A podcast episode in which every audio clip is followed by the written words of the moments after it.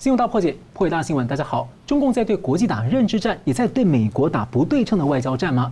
摆出了一个所谓的和平姿态，要调停俄乌战争，还要介入调停中东和以巴纠纷，又挖了中华民国的邦交。而就在美国后院中心的洪都拉斯，美国总统顾问呢是紧急出访红国，而同时呢，中共被曝光啊，企业向俄罗斯运送了一千支的步枪、无人机组件，而且二军改造了中国大陆阿里巴巴的无人机。中共两面三刀，究竟在算什么？而美国会如何的出牌？在中共媒体喉舌的谩骂下呢？韩国、日本的峰会上演大和解，在经济、安保、供应链等国际议题要合作，中共究竟在怕什么？而中共两会十三号落幕，习近平登基要亲自抓科技、金融。不过呢，传出拜登考虑要全面在美国禁用 TikTok，而台积电的创办人张忠谋呢，则首度的公开表态支持美国对中的晶片禁令。中共所谓的解决台湾问题总体方略究竟在卖什么关子？那中共呢向左狂奔，为何急转弯又重提所谓的改革开放？外媒说中国的经济现实剩下的时间可能不多了。我们介绍破解新闻来宾，台湾大学政治系名誉教授明居正老师。呃，主持人好，宋老师好，各位观众朋友们大家好。政治大学国际关系研究中心资深研究员宋国成老师。呃，主持人好，明老师好，各位观众朋友大家好。欢迎两位。我们来看到这个中共的新总理李强的说法和中共二十大的报告是差很大，天差地别啊。他说呢，改革开放是决定当代中国命运的关键一招，要继续吃改革饭，走开放路，还说是第二个一百年啊，而且要平等对待各类所有制企业，保护企业产权，促进公平竞争。时代呼唤广大的民营企业家谱写新的创业史。这听起来在那个。二十大的时候，我都觉得是完全差得非常非常大。不过呢，《华尔街日报》就认为，其实中共所谓的改革开放啊，已经走到终结了。所以我请明老师为我们总结一下啊，这一次这个两会的，您觉得核心看点有什么？我想大家可以分成四个方面来看吧。当然，我们对于两会最关切的第一就是有人事的问题嘛。呃，人事的变动到底怎么调整，它什么方向啊？这是第一个问题。第二就是这个。呃，机构改革，因为它推出了大概是二零一八年以来到现在差不多五年当五年下来呢，最大的党政的这个改革。呃，但是我必须先说一下，就是党政改革呢，现在就是只是把名字讲出来了，那具体里面内容怎么调呢？我们可能还在观察。不过我们今天会提一下。第三个部分就是他碰到什么困难。第四个部分就是他提出了什么这个呃新的政策出来，大概是这四个方面来看。第一个是人事部分，人事当。就都已经大家谈谈论时间了，没有什么特别意外，就是，呃，总理呢就是李强，可是我们现在看到这个总理呢，应该大概是中共历年有史以来最弱一个总理，不只是因为他的学历经历比较弱，而更重要就是第一呢，这个总理呢，在这个总理这个位置呢，在前五年呢，甚至七八年来呢，已经被习近平削弱很多，也就是李克强时代已经削弱很多。原来大家都知道李克强是经济学专业，然后拿了博士，然后又又这干过地方大员，所以这个经验是比较够的。那不管你赞不但赞同这个中共的那一套这运作方式，但至少他是能维持局面的。所以李克强下来，大家说哦，看不出什么特别大的成就。我说有一个很大成就，他维持中共的经济还能运转，然后财政没有崩溃，已经是很大成就了。你基本上那时候。呃，四万亿救市，对不对？要用四万亿救市，表示问题非常大了。但今天用二十七万亿的救不下来，表示问题更大，大了七倍左右。所以人事部分呢，我们看到从习近平上台没有多久呢，就开始侵夺总理的权力。所以作为总理的李克强权力不断的被侵夺。那现在李强上来呢，那侵夺的更厉害，所以更弱。这第一个。第二就是他刚才讲了，这个李强个人的背景呢，跟经历呢还不够。这点我们大概在后面呢有机会再详细谈。那再一点就是，因为习近平这人非常强势，然后李强呢习惯干他的秘书，从这个呃福建一路上来就干着这个等于干亲信上上来的，当然就是亲信放水干了地方大员历练过，然后再重新回来没有错，他是有本事。但是呢，你毕竟是秘书出身，有一个危险就是秘书性格跑不掉。那再像习近平这个人比较强势呢，他面对一个老秘书呢，他连李克强我都这样去对付他了，那李强呢，那我更会侵夺他权力，所以我们预计他会是一个非常弱势的总理。好，那我们的论述是这样的，好，这第一个。所以在去年十月份，当这个二十大开完，然后大家看见他排名第二，预测他总理之后呢，那我们就猜，如果这总理的人选这么弱的话，那副总理当中应该有有一两个呢财经比较强的。所以来看来看去，大家最后我们就断定了，应该大概是三个人，一个是这个。呃，丁薛祥当然是固定的啊。那三个副总理呢新上将副总理呢，是从政治局委员出来。那一个是何立峰，那现在接中了嘛？那另外是张国清，再是刘国中。是。何立峰是这个发改委出来的，发改委向来叫做小国务院，所以他来接着副总理呢，至少财经各方面呢，他能够帮李李强顶顶住相当一块，那这个没问题。那问题是为什么张国清跟刘国中？这两位呢都是军工企业背景啊，他们的科技啦各方面比较强，所以结合中共现在面临的问题，你可以理解，中共现在在发展下去呢，高科技部分很重要，高科技部分的晶片呢或军工科技部分很重要，所以找了两个有军工背景人来强化这一块。那么这个现象呢，就强化军工的部分呢，不但在这边看到，我们在地方大员当中也看到，地方大员当中有两个，一个是马兴瑞。然后一个是袁家军，这两个都是这个军工背景的。再一个，中央书记处的书记李干杰也是核工背景的，所以军工背景呢比较强。那比方说，我们呃，就中共现在看见之后呢，他对这个问题呢很在意啊，很重视。那国务委员当中，大家比较特别就是王小红的了。王小红因为是公公安出身，然后所以他公安、国安、武警呢，大概是一把抓。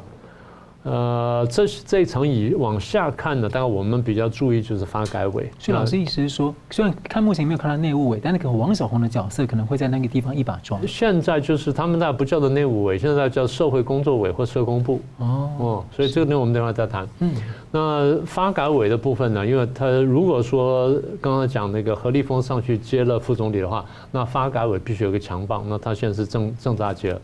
他当然过去有一定的背景，那表现如何？我们再往下看啊。这第一块是人事的部分，机构的部分呢？那大概就是昨天晚上、今天早上，中国才刚刚发布了一个比较完整的一个一个图表出来，但是有些细节我们还不知道。我们现在看到的，第一重组科技部，然后第二就是设了金监总局跟数据局，第三呢，在党跟政部分呢，分别要设什么金融委跟金融工作委，嗯，然后然后设这个港澳办。然后再一个就是社工委或社工部，那可能没有你说那个内务部，内务部可能就被这社工部吸收了，所以这个大概会是一个很大的社会维稳的一个机构。那怎么运作我们还不知道，但对机构变化我们的一个总体观察呢，大概是两个特色。第一个特色就是很明确以党代政，嗯。第二特色就是权力高度集中，数据也集中，资讯也集中，金融也集中，就像上次宋老师讲的。这个呃数据集权，然后是金融集权，这应该是很明确了。啊，这第二块，第三块呢，面临的困难呢，应该这样说：新人上来之后呢，困难并没有改变，他的困难还在那里啊。不管是这个财政的问题啦，然后整个经济的问题啦，这个人工的问题啦，或者说这个国际贸易的问题啊，然后美国制裁的问题，然后这个呃国际经济不景气、通货膨胀，这事情都没有消失，都还在这里。那现在就是这个新人新班子呢，到底怎么能够应对这些问题而已。那从这地方我们还可以看到什么？两会的这些出席代表的名单当中呢，过去比如说什么马化腾啊这些人呢，百度李彦宏这些人，现在都没有出来了。也就是互联网的人呢，好像出局了，取而代之的就是这些呃硬科技的这些。啊，晶片制造啦，譬如中这个中芯国际的这个一个高级工程师啦，然后华虹半导体的董事长等等，那也就是就呼应了我们前面讲的，他们现在觉得被卡脖子了，所以我要从卡脖子地方来解决。当然，李强也讲了什么，我们有很多优势，什么市场规模巨大的这些，坦白说都是空话套话。我们在下一部分看是不是有机会再讲。所以我们到看到现在就是第一，这个人事做了改动。第二，机构做了调整，虽然机构调整不很明朗。第三呢，但是困难并没有改变。好，第四就是面对这些情况下，那你有没有什么新的政策？现在坦白讲，我们看不到太多具体政策，尤其是当他现在上来时间不久，我们还得再观察。不过一般来说呢，一个新的总理到这时候，你必须要把一些东西讲清楚。你比如说拜登上台的时候，他就就几件事情他讲得很清楚啊，这个财政问题，然后劳动问题、经济问题呢，他讲得很明确。那但是李强这边呢，我们的确没看到。呃，当然不能说这次没看到，后面就做不好，不这意思。只是说他完全不符合了我们对他一个做总理基本有的期望。因为老师照理说，在以前的情况之下的话，中共习惯可能是二十大的时候，你可以看到他的这个大方向，然后到这时候出来。但是现在变成二十大跟两会的是南辕北辙的说法。对，没有，就你刚刚讲的，没有没有连起来，这就让我们担心的地方。嗯、是好的。我们接下来看到，在两会的部分呢，对台湾的路线呢，王沪宁所谓的新时代党解决台湾问题的总体方略。宋国成老师呢，上周受访的时候提到，还有可能是一国两制的第三变种啊。那也有其他评论形容是一个加糖版的，也有说其实根本还不存在所谓的总体方略，其实很多的空话，就是还不知道该怎么做。那从中共两会及人事布局啊，例如由这个被美国制裁的这个中共上将来出任中共的国防部长，一般认为可能未来对台呢会结合对美策略。所以我想请教宋老师，你怎么看所谓的对台总体方略？呃，首先就是关于中共这个国防部长的一个新的任命，这个我首先回答您，就是说，呃，中共未来的对台政策跟对美的政策本身是结合在一起的啊，以前可以是分开，现在是完全结合在一起啊，所以中共选择一个被美国制裁的人来做国防部部长啊，啊，很明显的就是要冲着美国而来，这是我第一个要回答您的。啊，那么也许观众比较关心的，就是说是，呃，譬如说像这一次这个李克强的这个政府报告当中里面，关于对于涉台这个部分，算起来只有一百个字左右而已啊，是非常非常简短啊。啊，为什么呢？其实就是说，中共现在已经开始要有一种改弦更张的一个做法啊。呃，很多人可能对于这个所谓新时期解决台湾问题的总体方略这个事情，呃呃，不太了解啊。实际上，这个课题组已经研究了将近长达。已经快十年左右这个时间啊，呃，这是由北大的那个台湾研究院的院长李义虎，还有啊中国人民大学一位叫李英金啊王英金，对不起，他们搞了两个课题组在研究这个总体方略。啊，其实虽然说外界并不是很了解，但是它内部的细部的规划已经有好多年的一个研究的规划啊。那么待会我慢慢来跟大家说明一下啊。呃，但是我想首先让大家了解，就是说为什么，呃，这个政府工作报告当中里面台湾部分那么那么一小段啊，呃，然后呢，这个为什么还会会提出这所谓的总体方略啊？它有几个背景啊。第一个呢，就是说中共现在呢，他们基本上认为啊，不能够把港澳的模式那么生硬的搬到来解决台湾问题啊。呃，因为一国两制在香港实践的一个结果啊，不管他们怎么样自我吹嘘。啊，基本上这个在香港实验的结果，让这个台湾人民已经认为是一个非常严重的一个负面教材，所以现在他们就是认为，啊，必须要把这个所谓的港澳模式本身要经过某种装修啊，某种改变，啊，您刚刚讲的非常好，叫加糖衣啊，啊，添加这个糖衣的方式，然后慢慢来适应于啊新时期啊，适应于台湾啊，呃，所以就是说，我们首先他们认为第一点，在中共认为他们在主权问题上。香港的主权问题和台湾是不一样的，因为香港是叫做，呃，以前是殖民地嘛，现在是中国恢复对香港形式主权，啊，可是对于台湾问题不是这样，因为啊，台湾问题有一个叫什么东西，有一个先有一个主权的竞合，啊，然后要过渡到一个主权合并的问题，啊，啊，所以它这个不是一个简单的一个恢复主权的形式，而是涉及到两个主权之间如何合并的问题，啊，所以简单的来讲哈，而且还涉及到外力干涉的问题，所以简单的来讲的话。呃，这个无论是在方法执行和内容上面来讲，中共自己已经认为啊，不能够把港澳模式生硬的搬到解决台湾，这是第一个他们提出这个总体方略的一个背景啊。另外一个就是说，嗯，中共现在他们自己内部也承认，就是说，呃，要用一国两制来统一台湾，几乎已经是不可能啊，至少是非常非常的困难啊。因为一方面呢，呃，这个一国两制在台湾的政治市场上已经形成一个票房毒药的状态。呃，所以这个现在如果说台湾人民当中里面还有一些人能够接受一国两制，那个数量也是非常非常微少的啊，是几乎呃可以说是微乎其微的啊。这是第二个啊。第第三个呢，我要特别举到就是说，呃呃，根据政治大学这个选举研究中心从一九九二年以来一直长期做了一种追踪式的一个民调啊，就是关于台湾民众是我是认为我是台湾人或者是中国人这样的一个啊身份认同一个趋势啊。呃，各位可以看一下我这张表啊。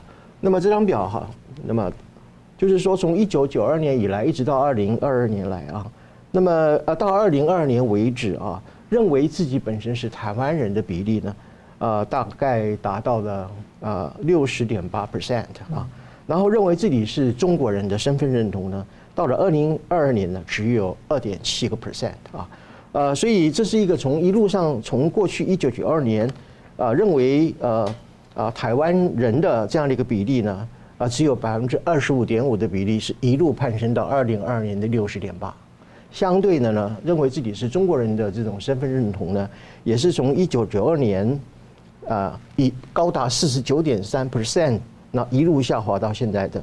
二点七的这样，二点多的这样这样的一个比例啊，这也显示就是说，如果我们要合并，就是呃另外一个民调呢，呃叫做台湾民意基金会所做的民调，如果我们合并来看的话，认为自己是台湾人的比例，截至目前为止的比例已经高达百分之七十以上啊，所以在这样一种身份认同的一种非常剧烈的反差的一种情况之下，呃，中共认为就是说，如果不能够解决认同的问题的话，任何的措施都没有办法去解决台湾问题啊。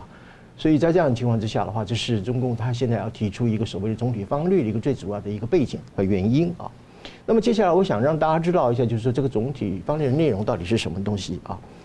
首先，基本上总体方略它还是一个和平统一的方案啊啊，因为武力犯罪这个东西不纳啊不啊不包含在这个里面啊。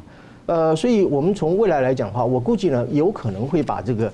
过去所主张“一国两制”和平统一呢，改为“中国统一台湾方略”这样的一种说法啊，或者这样的一种表述啊，呃，因为“一国两制”基本上它是一种很刚性的制度定位，那么总体方略嘛，方略嘛啊，它是一种滚动式的一种治理的模式啊，所以在他们看来啊，呃，他认为这样的一个改变呢，可以活络“一国两制”，那么成为所谓“一国两制”的一个第三方案啊，那么他们认为比较适合当前的情势，也可能比较能够被台湾人民所接受啊。呃，那么我把这个所谓的台湾方略呢，我把它简单的把它定义为一个中心，两个基本点啊。所谓一个中心的意思就是，当然就一个中国的原则啊。两个基本点放在什么地方？一个是统一前，一个是统一后。在统一前的这个基本点上面，中共才采取的做法四个：两岸之间政治协商啊，另外就是组织在地的协力者啊。我们所谓的绥靖主义就是这个所谓的在地协力者。当然啊，第三个还有防止所谓态度建国。还有一个就是防止外力的干涉，这是在统一之前总体方略本身要做的事情啊。那么统一之后呢，就是第第二个基本点是什么东西呢？呃，是叫做爱国爱国者治台的制度性安排啊。爱国者治台，相对于像爱国者治港一样的那样的一个制度安排。所以那个国就是中共党国。哎，对，就是中共党国的一个意思啊。当然，它对于台湾有一些特殊的安排，我接下来讲，主要有三个特殊的安排。第一个呢，就是把一国两制当中里面的两制呢，啊，慢慢的把它，或者是考虑把它变成是一种单一制啊，单一制和联邦制的一种混合体啊。呃，这个其实在主权理论当中里面有一种叫做所谓的复合主权论的一个概念啊。呃，也就是说是把台湾不是当做一种纯粹的一个地方啊，可能以后他们也不讲究台湾自治区或者台湾特别行政区啊，或者用别的名词啊，比如说中国台湾就用这样的名词。啊，让台湾具有一个准中央的一个地位啊，这是一个在所谓的主复合主权论当中里面一个比较新的一个概念啊。那么至于说什么叫准中央啊，那么现在目前中共的智库和学者还在做规划和思考当中啊。这是第一个制度安排。第二个呢，就采取一种所谓的一种分权的啊分散呃分权性的一个自治权的设计。这话怎么讲呢？就是把象征一个中国的。主权的象征的一个权利叫做外交权利还给北京，然后外交权以外的所有剩余的权利全部归啊台湾啊区域啊运用啊，这个叫做所谓的自治性的啊分权性的自治权啊。呃，第三个呢，它是采取一种叫做制度并轨啊。什么叫制度并轨呢？就是譬如说台湾的总统啊，以后就不叫总统了啊，以后呢叫做法定的或者是当然的政协主席啊。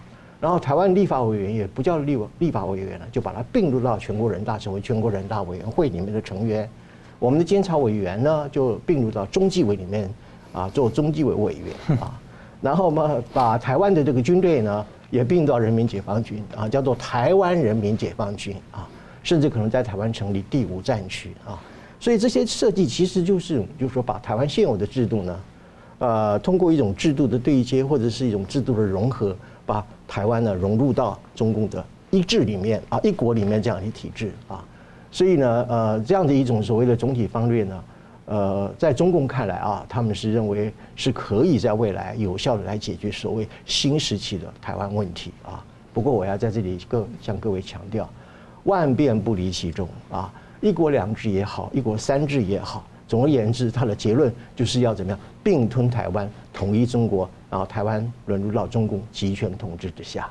那其实就是感觉还终究还是要消灭中华民国。你失去主权最高兴的时候，就随时就一拿过去就是任他宰割了嘛。对，就是说他那个一个，我刚刚讲一个中心，那个中一个中国原则是永远不会改变的。嗯，中共是永远不会放下他拿下台湾的一个企图啊。所以你只要信他一句话，你就落入他的陷阱。蒋经国当年讲的不可信，还是还是很适用的。是，好，我们休息一下，等下回来看这个美国的前官员喊话要毒死中共并吞台湾的三个路径。另外呢？中共在向左狂奔，为何又突然喊了改革开放？在算什么？休息一下，马上回来。欢迎回到新闻大破解。以美论的散布呢，成为台湾舆情的关键字其中之一啊。美国的情报报告也警告中共在分化台美关系，而中华民国外交部呢，近期也频频的主动驳斥各种的以美的错假讯息。美国前国防部官员卜大年等学者就警告啊，中共正透过三种途径，设法要夺取并吞台湾。一是以谎言来说服所谓的说服台湾民众和国际社会接受所谓的和平统一；二是以强力手段来胁迫台湾跟国际接受；三是直接采取军事行动来强迫并吞。所以他喊话美国及盟友呢，必须要把这些路全都给堵死。要请教一下宋老师怎么看？好的，呃，不大年的这篇文章，它的重点是在于揭露呢中共所采取的一对台湾的，我把它称之为深度阴谋啊。不是普通一般的阴谋，而是一个深藏不露，而且是长期在推动的一种深度的阴谋。所以某程度好像有点在对着中共那个总体方略的这个在在回应啊。是的，是的，就是说，因为呃，中共对台湾的这个策略其实是一层一层而来的啊，它有外层的这个宣传，但是它有内层的一种啊图谋啊，这个是这篇文章一个最主要的一个重点啊。呃，那么特别这个文章当中里面提到一个叫做欧威尔式的行动啊，就是所谓的 Orwellian 的这样的一种胁迫和压迫的行动。那么欧威尔这样的一个名词，就是用来说明反对自由和开放社会的敌对力量啊，特别是通过国家的洗脑或者是对全民全天候的这种监视啊，这样的一个体制叫做欧威尔式的啊行动或者是压迫啊。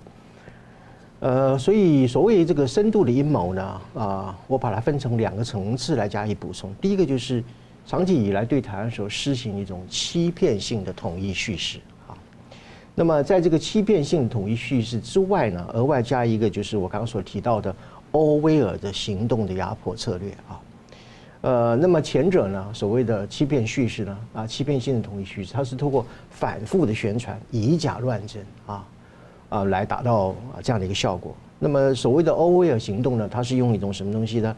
就是我以前在这个节目所讲，就是不断的在台海周边制造现实啊，新常态啦啊，或者是军机绕台啊，然后对台湾产产生一种啊啊进行一种叫做蚕食蔓延，不是鲸吞啊，是蔓延的这样的一种策略来实现啊啊，所以我就进一步来补充这篇文章当中里面，那我们可以把它归纳出来的两个。非常重要的一个问题，一个就是欺骗性的统一叙事啊。那么中共它不断的宣称，就是说台湾呢是中国的一部分。那么这样的一种宣称呢，呃，是主张就是说中国的主权要从分裂到统一嘛啊。呃，所以任何这个外力的干涉都是认为都被中共认定为是对中国主权和内政的侵犯啊。所以在这种情况之下呢。呃，以后他发动台湾战争，呃，台海战争的时候就不叫侵略，叫内战啊，因为台湾已经是中国的一部分了。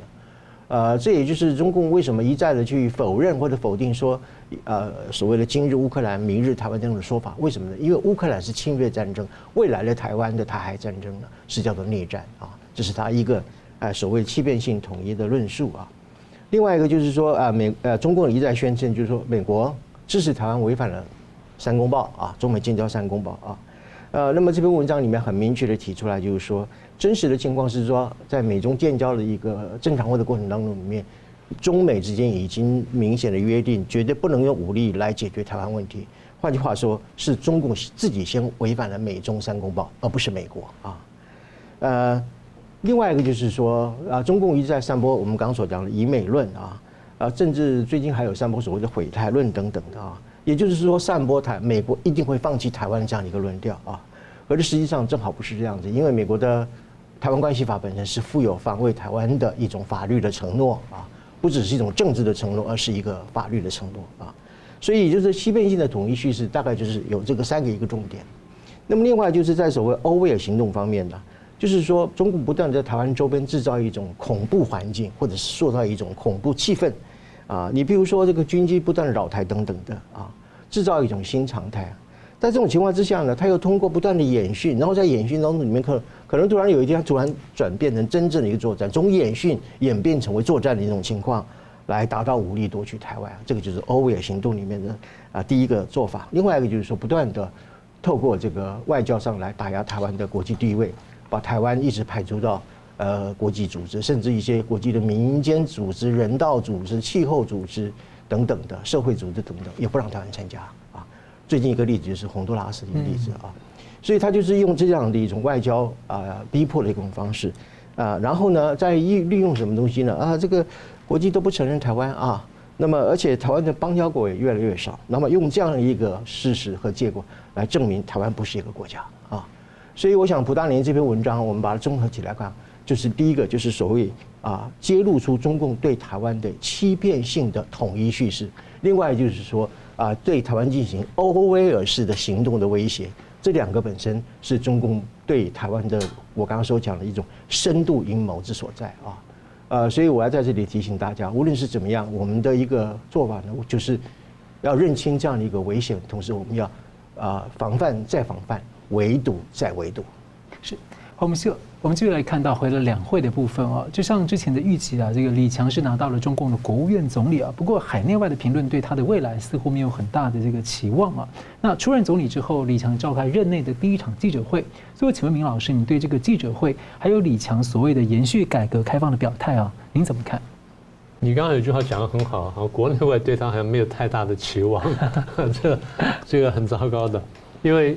大家都知道，中国大陆呢是我们叫共产中国，共中呢是全世界第二大经济体，在过去十几二十年当中呢，扮演了一个很重要角呃两个很重要角色，一个是世界市场，一个是世界工厂。那么三年的这个疫情呢，把这个工厂跟市场呢打得七零八落，然后国际经济呢也因此这个受到牵累，当然还加上这乌克兰战争。所以，如果三年清零过后了，你现在能够恢复，然后再站起来，对大家带动经济呢，应该都有帮助。所以，大家对中国大陆这个人事变动什么是有期望的。而这人事变动就落实到我们刚讲到两会上面。好，那么人事变动完了之后，大家希望就是，那你这个新总理上台，那你给了我们什么讯息？至少你有没有给我们信心？对不对？这是大家期待的东西嘛。就像美国总统大选完了，好像啥啊？不管是这个拜登赢了，还是这个川普赢了，那你上来，呃，我们经济会不会更好？然后我们生活会不会更好？然后世界会不会更和平？大家总是这样期望。好，如果说我们再去把李强现在，当然他表现有限了。你看到他的第一场记者会，跟现在官方发布出来有关他参加人大政协的几个分组讨论，大家讲话呢，坦白讲，你真的就刚刚讲那个，大家好像期望不是很高。那为什么是这样呢？我们过去讲过，中共呢，你要光看文字啊，那真是好极了哦。这讲的都是这个呃天花乱坠、地涌金莲，然后灿烂无比的等等。可你若仔细分析的话，他们自己形容讲的形容最好：假话、大话、空话、套话跟漂亮话，啊，就五话。好，你说啊，你乱讲，来，我读给各位听听。李强说：“我们的这个工作呢，是要牢固地树立以人民为中心的发展思想。哈，讲一下对，说到底就是为民造福，很好吧？好。第二段他说，绝大部分老百姓呢，不会天天盯着看我们 GDP 增长多少，大家更在乎的是住房啦、就业啦、收入啦、教育啦、就业、生态环境等等身边的具体事，也很好。”政府工作就要做到贴近老百姓的实际感受，去谋划、去推进，真正做到民有所盼、政有所感，很好，是不是？你都很感动。这些话大家不要忘记，他说了快一百年，是，他说了快一百年，但是在去年前年呢，他说脱贫的时候，李强立刻出来讲，全中国十几亿人里面还有六亿人，每个月收入不到不到一千块人民币。李克强，李克强出来讲啊，不到一千块人民币。然后这个在这个统计局长又出来讲啊，其实呢再加上多少人呢？不到两千块人民币，那这叫什么脱贫呢？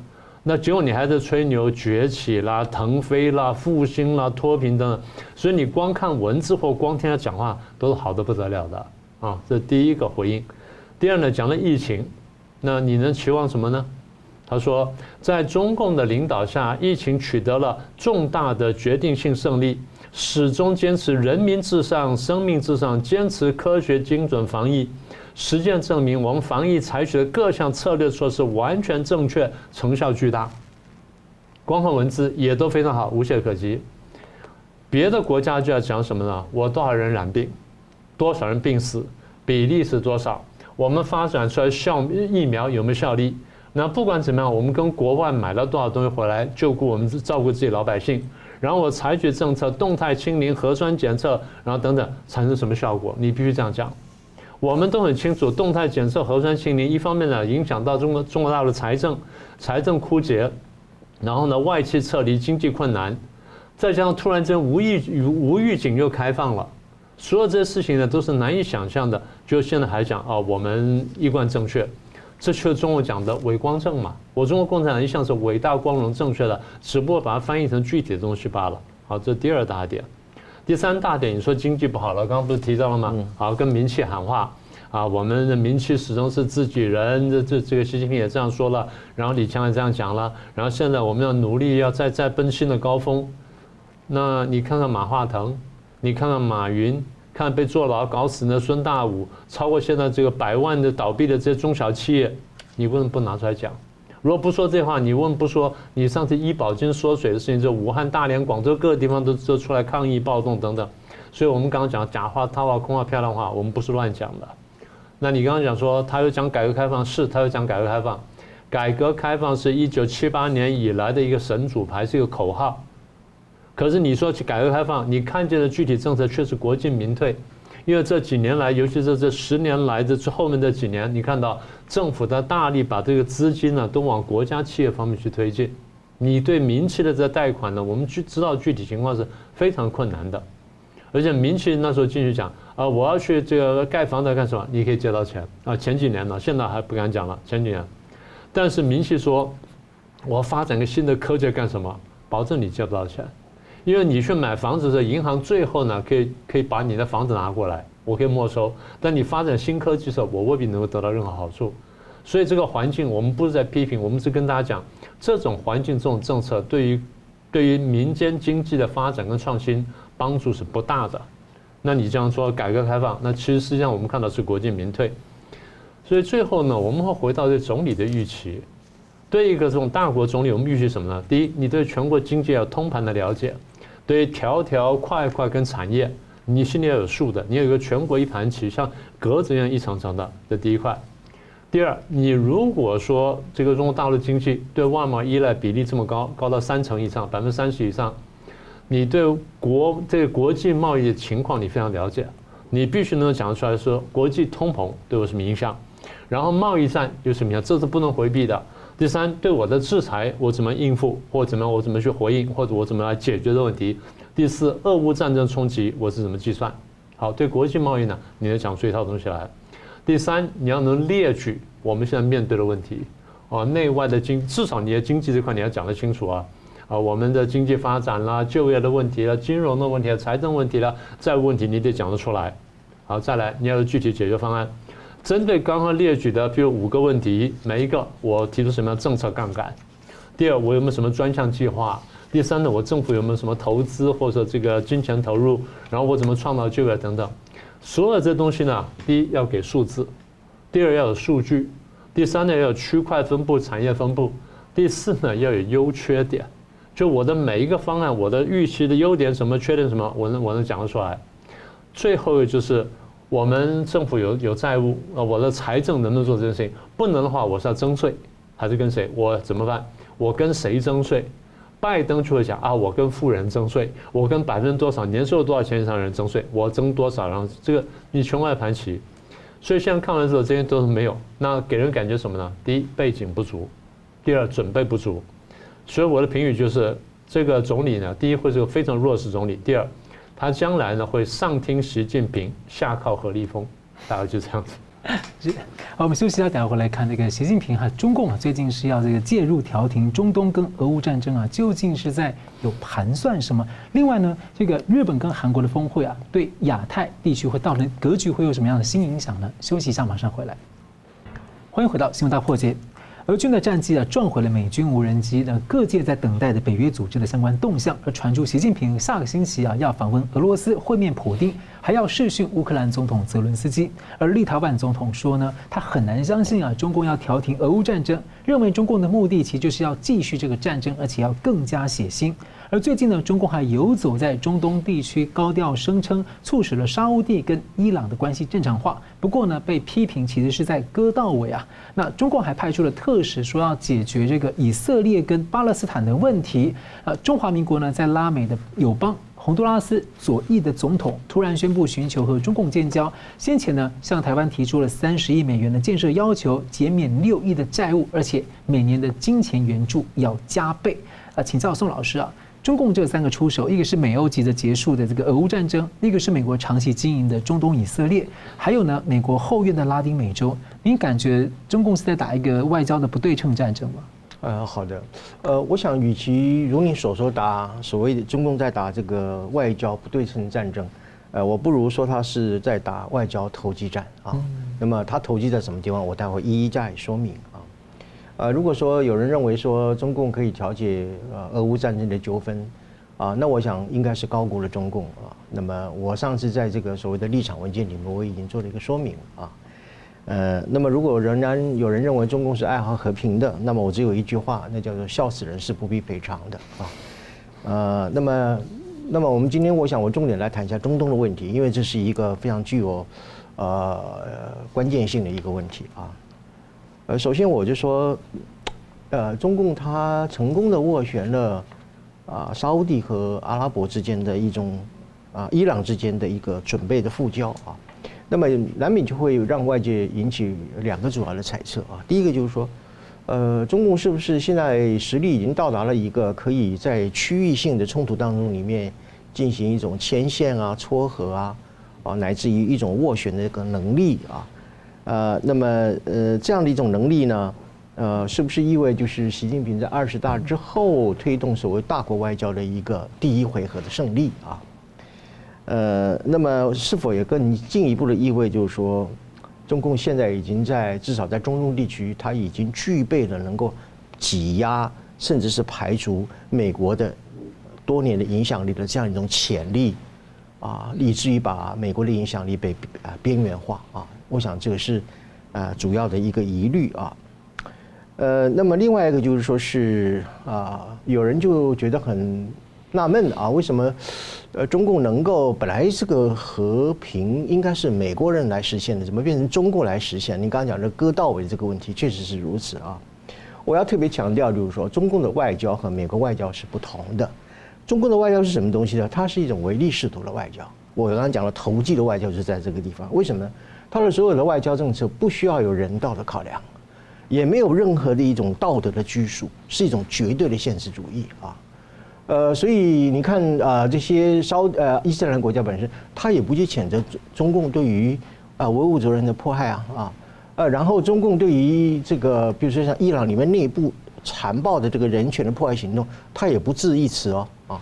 所以这是没有人道的考量啊，而且也没有任何一种道德的一个底线。那么这样的一种外交本身呢，啊，当然了，在中共这个呃，在中东这个地区本来就长期有一种反美的一个情绪，所以中共与其说它是斡旋成功，不如说它是趁虚而入啊。呃，那么实际上它就是一种所谓的后门的放火的一场一种策略啊。呃，它是就是不断的去拉拢一些啊离美啦、仇美啊、反美的国家来反对美国，也就是说敌人的敌人就是我的朋友这样的一个策略啊。所以这个就是我刚刚所讲，与其说是叫做不对称外交，其实应该叫做投机外交啊。那当然，我个人的一个顾虑就是说，中共这一次一种成功的斡旋，是否意味着就是说，我们传统上所信仰的那个国际政治当中里面一个理想主义的价值的样的外交政策，是否已经啊式微了啊？而中共这种啊利害外交或者是啊投机外交，重新站上了舞台，这个也许是我一个比较深度的忧虑啊。呃，所以除了以上的这个两个推推测以及我刚刚提到疑虑之外呢，呃，我对于这个推测的看法，我的看法完全相反啊。我提出几个判断：第一个，有邦交不一定就没有战争哦。哦，在二战时期的太平洋战争当中的时候，美日开战的时候，他们是互有邦交的。那么一九七九年中共中越战争啊啊，他们叫做惩罚战争，那个时候中越两国也是有邦交的啊。所以并不是说啊有邦交就不会发生战争，所以准备复交的这种协议并不等于是一份和平协议啊。而且在国际政治历史上来讲，这个有了协议之后被任意撕毁的情况，实际上是屡见不鲜的啊。这是第一点啊。那么从二零一四年以来啊，沙伊两国其实在也门这个地方已经打了到今天为止已经九年的非常残暴的、非常反人道的战争啊。呃，联合国估计在二零二一年的年底，哈，这个这场代理战争死亡了啊，因为战争而死亡有三十七万点，呃，三七万七千人之多，而且在这个死亡当中，里面有百分之七十都是五岁以下的儿童，所以沙伊两国在也门打到这样一个程度呢，其实到了目前为止，已经打到不想打了，已经处于一种战争疲惫的状态啊。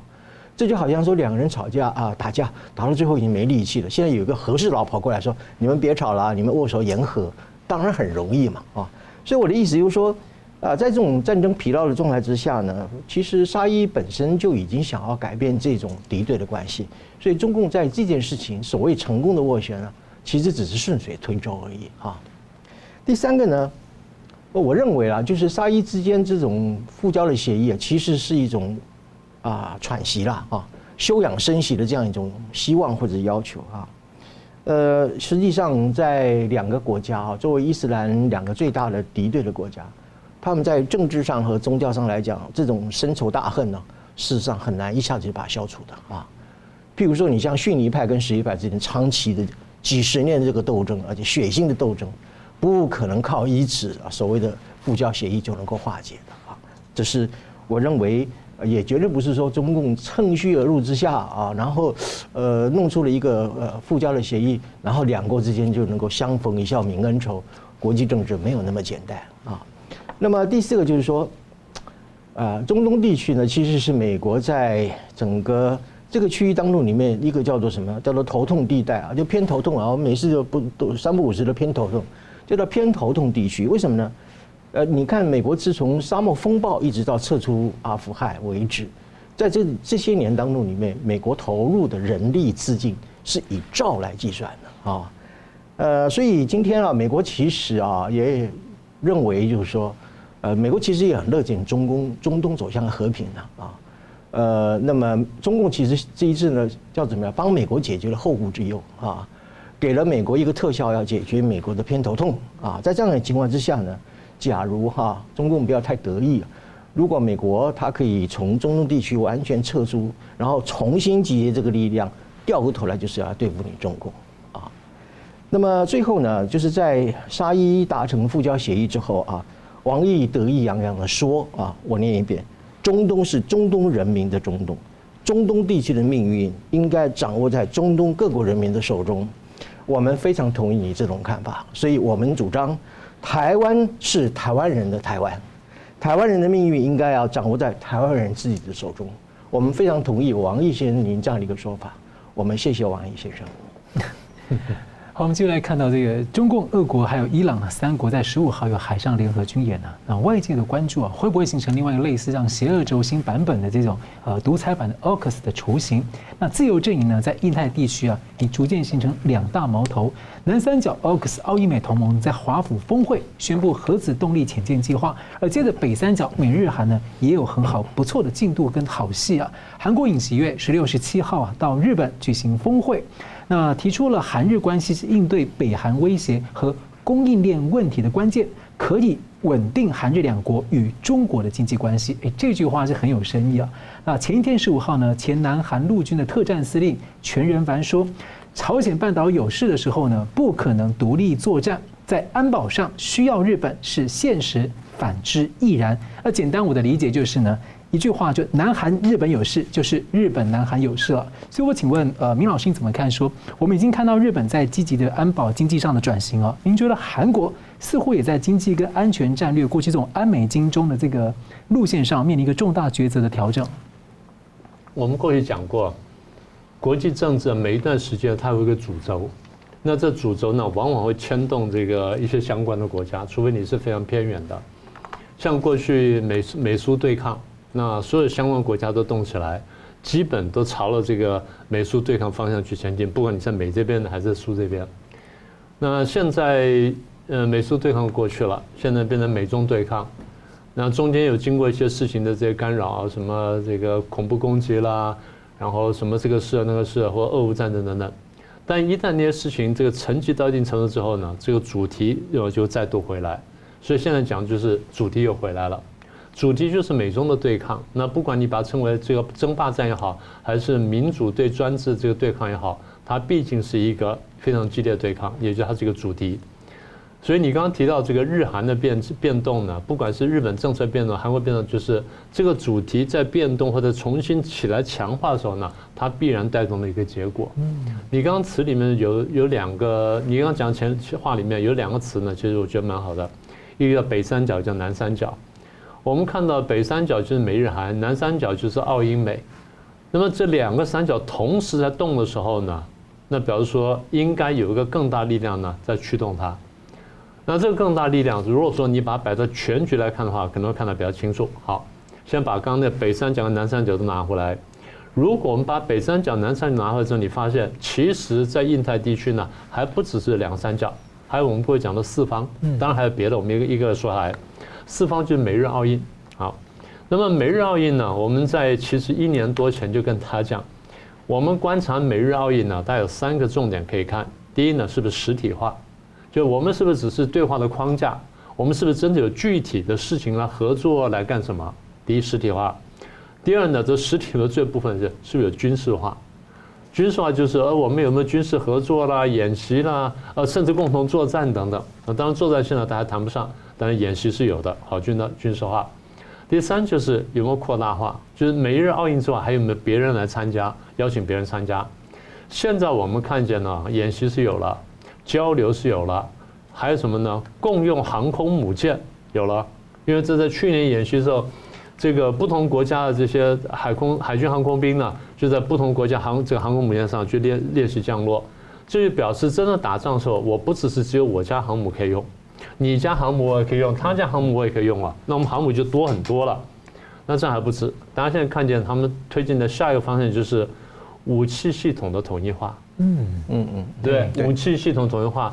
现在啊，我们现在哈，我们都用这种这种这种武器啊，用这样发射方式等等，哎，就是武器，就是到时候我拿你的枪我也可以用，你拿我枪也可以用啊，标准化，那就标准化了。对，好，那么这个是我们现在看到刚刚讲说，呃，实体化、军事化什么的一个方向。除了这之外，大家不要忘记有美日安保，嗯，有美韩安保。美国跟菲律宾现在正在这个大力突破，觉得它的这个突破程度绝对不亚于刚才讲的日韩突破。小马可斯上来之后，一改过去杜特地的政策。好，美国跟越南的关系，那么也就是你看到，光是美国过来牵线亚洲国家的出现的这种这种交错这个编制这种这种同盟或准同盟关系呢，就是宋老师给我讲的小编关系或小编主义。你看到一个一个一个一个这样接起来了。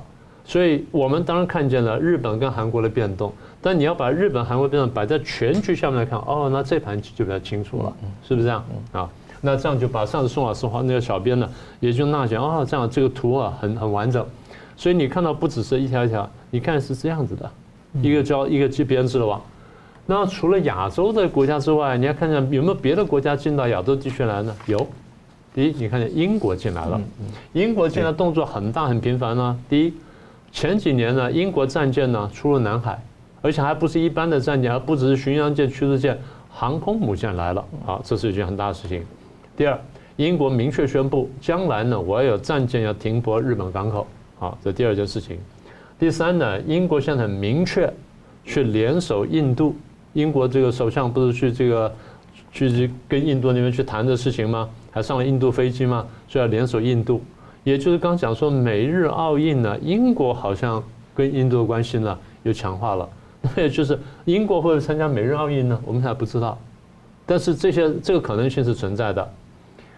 英国又明确讲了，啊、呃，我们现在力挺美国对抗中共，这话讲得非常明确。那你说他只是讲话而已？哎，他现在说要军售台湾，对，军售台湾什么呢？潜水潜水艇的一些所谓红区的一些配备或是一些零件，啊、呃，关键的科技的，不管是雷达啦、AI 什么等等，这都是很精密，有些人是我们自己做不来的。然后国际上呢，要买的话呢，你要特别的许可的。像英国说，哎，我们可以考虑买这东西。以前是低调的做，现在都浮上台面。这些东西就是它已经不只是谈，它现在正在做。那么也就是英国来到亚洲的动作呢，是非常具体、非常实在的。你看得见、听得到、敲得出声音来的。好，再来。呃，我们刚才底下也谈到了，英国跟法国已经达成协议，那我们将来都会派重要战舰来到亚洲，甚至不排除派航空母舰来亚洲，甚至我们可能会轮换轮换驻防。那表示说，英国跟法国都来了，你还不要说别的国家。澳洲最近表态讲得很清楚，如果将来美中爆发战争的话呢，澳洲是不能置身事外的，澳洲必须参加美国这边，澳洲必须参战。然后澳洲也说联手印度，所以刚刚讲说美日澳印呢，澳印之间的关系也强化了。除了这之外呢，大家不要忘记这几年来呢，基本上不对亚洲事务发言的北约开始对亚洲发言，对不对？他对南海的问题发言，然后对台海问题发言，他当然没有说要参战，但他的关切的程度呢，远远超过过去情况，所以中共非常生气。中共讲：“你北约就是北约，你跑来亚洲干什么？”问题是，你在这边搞的事情大到人家北约不敢不来。好，那重点在这里。好，那你说这些人都在做什么呢？《经济学人》的前一阵的一个标题讲的最好：“为台湾而战。”他的标题是讲“为台湾而战”，他已经不是讲说。哎，我们要这样要那样。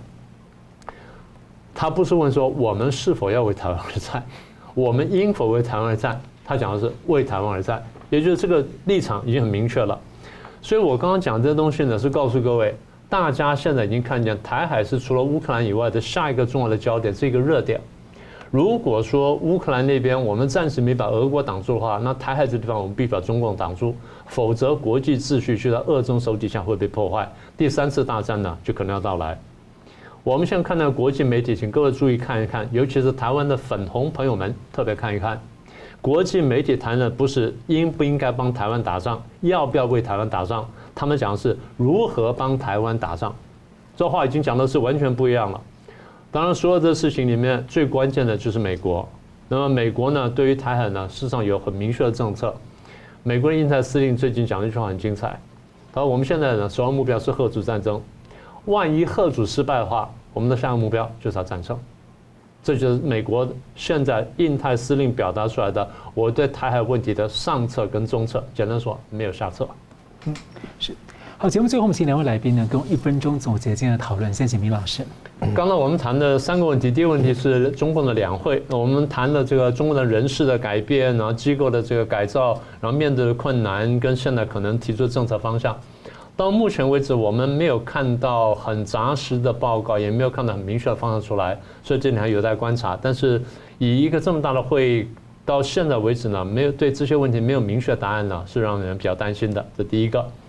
第二呢，现在推出新总理李强呢，跟他的班子呢，呃，当然有一些我们意想不到的这些强的地方，但是也有一些很明显的弱点。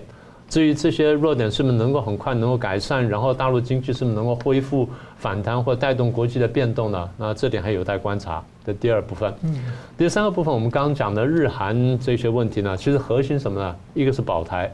其实，另外核心呢，就是反中共，也就是中共对于国际秩序跟亚太的和平的破坏呢，跟挑战呢，已经到达大家不容忽视地步。所以大家现在正在积极的在回应这件事情。中共很生气啊，你们在包围我，在防止我的这崛起，不是的，大家在维持国际秩序，怕你破坏国际秩序。简单说呢，你中共的动作过大，威胁过强，我们现在大家不得不回应了。是，宋老师，好的。呃，我们今天向各位观众介绍了，就是呃所谓的新时期解决台湾问题的台湾方略啊，啊，它这个规划和产生的背景，啊，以及它的一些内容可能是什么啊，那么有助于了解，就是说中共未来对台政策更进一步的演化和发展啊。呃，那么正如呃主持人所提到的，这是一个加糖版的，就是增加糖衣的新版本的，啊，甚至是一种假大方的一个对台政策的一个设计啊。我们台湾人民永远要记得哈，任何的方案呢，都是要把台湾人带入一个一党专政的集权统治之下，千万不能上当，这是第一点。呃，普达年先生是前美国非常资深的一个涉及台湾事务的一位官员，那么他提出了就是中共过去三年以来，啊，呃，过去多年以来都是用透过三种途径来试图并吞台湾，那么我把它重新整理之后，有两个路径，一个叫做欺骗性的统一论述，啊，或者叫统一叙事。另外一个叫做欧威尔式的一个胁迫啊，行动的胁迫啊，呃，所以我们当然就是必须要加以警惕，而且要全部把它堵死啊。那么中共虽然说成功的斡旋了沙伊之间的复交的行动啊，不过本质上中共的外交呢叫做投机外交，它是趁虚而入啊，呃，等于说只是顺手推舟而已啊。我们不必期待中共在世界事务上面能够扮演什么样一个和平角色。我们自己装进自强，保卫台湾就可以了。是，好，非常感谢两位精辟的分析，感谢观众朋友的参与，也欢迎大家呢尽快来加入新的平台“干净世界”来订阅《新闻大破解》的频道。我们每周三五再见。